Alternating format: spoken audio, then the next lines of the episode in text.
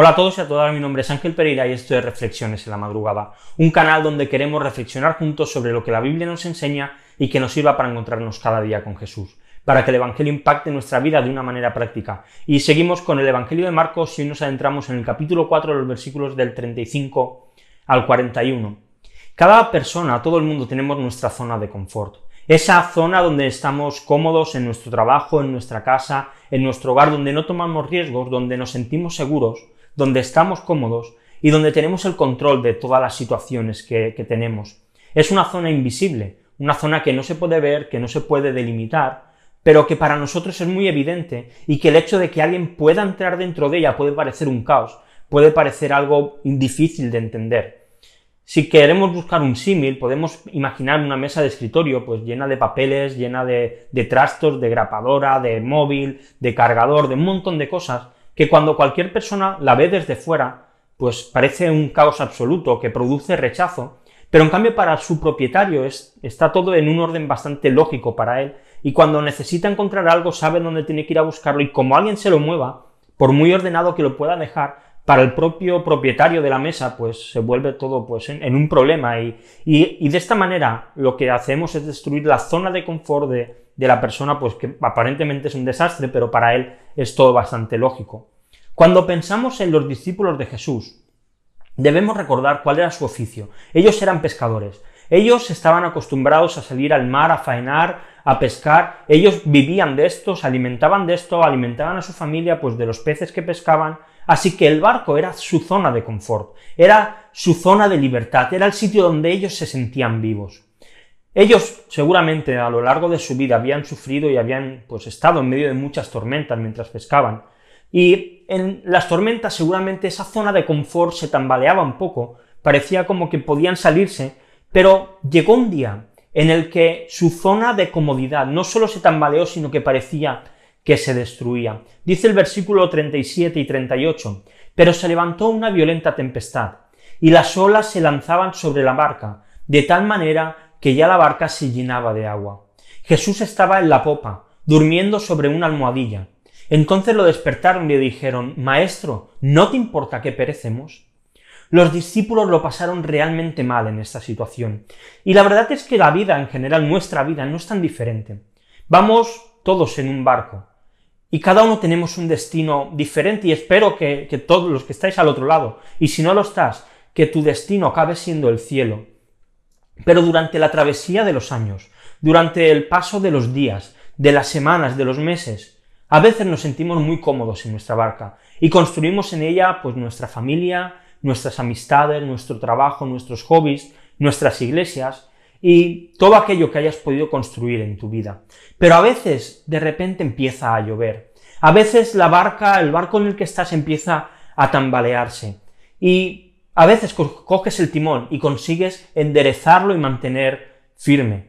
Y sigues gobernando tu, tu barco. Pero hay otras veces en que la tormenta es tan grande, las olas son tan inmensas, el agua empieza a entrar tan fuerte en tu vida, que parece que tu barco se va a destruir, que parece que tu vida se va a ir al garete. No sé si alguna vez te has podido sentir así. Los más probables que la respuesta pues sea que sí, que alguna vez has estado en esta situación. Y es realmente agobiante y es realmente difícil estas situaciones. Vemos personas que caen en la depresión, cuyos barcos parece que están ya zozobrando, que se están hundiendo. Y en estos momentos quizá nos podemos sentir como los discípulos. Y miramos a Dios y le decimos, Maestro, ¿no te importa que perecemos? ¿No te importa la situación en la que estamos? Pero la realidad es que las tormentas son vitales en nuestra vida. Son vitales en nuestro desarrollo personal y en nuestro desarrollo espiritual. Una frase que creo que ya he dicho alguna vez. La escuché hace tiempo y decían que donde solo hay sol, acaba habiendo un desierto. Y es que a nadie nos gusta pasar por tormentas, pero la realidad es que son vitales. Son necesarios que a veces nuestra barca, nuestra vida, se tambalee un poco. A ninguno nos gusta preocuparnos porque las cosas vayan mal, pero hay algo que no debemos olvidar. Si tú eres creyente, si tú eres cristiano, si tú has puesto tu fe en Jesús, Jesús está en el barco contigo. Los discípulos recibieron un gran regalo. Cuando le dijeron esto a Jesús, versículos del 39 al 41, dicen, Jesús se levantó, reprendió al viento y dijo al mar, cálmate, soségate. Y el viento cesó y sobrevino una gran calma. Entonces les dijo a, a los discípulos, ¿por qué están atemorizados? ¿Cómo no tienen fe? Y se llenaron de gran temor y se decían unos a otros, ¿quién pues es este que aun el viento y el mar le obedecen? Sorpresa. Los discípulos tenían miedo. Le dijeron, Señor, ¿no ves que nos vamos a morir?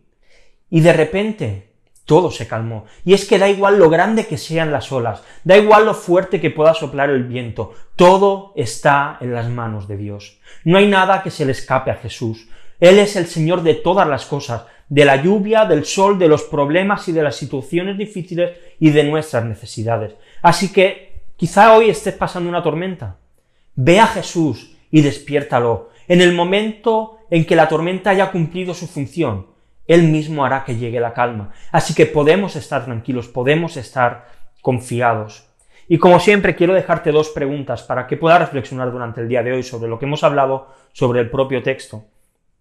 La primera de ellas, ¿cuáles son los contratiempos que consideras en tu vida que son tormentas y qué es lo que producen en ti ellas? Y la segunda de las preguntas, ¿de qué manera saber que Jesús está en la barca de tu vida puede servirte para superar y para soportar estas tormentas?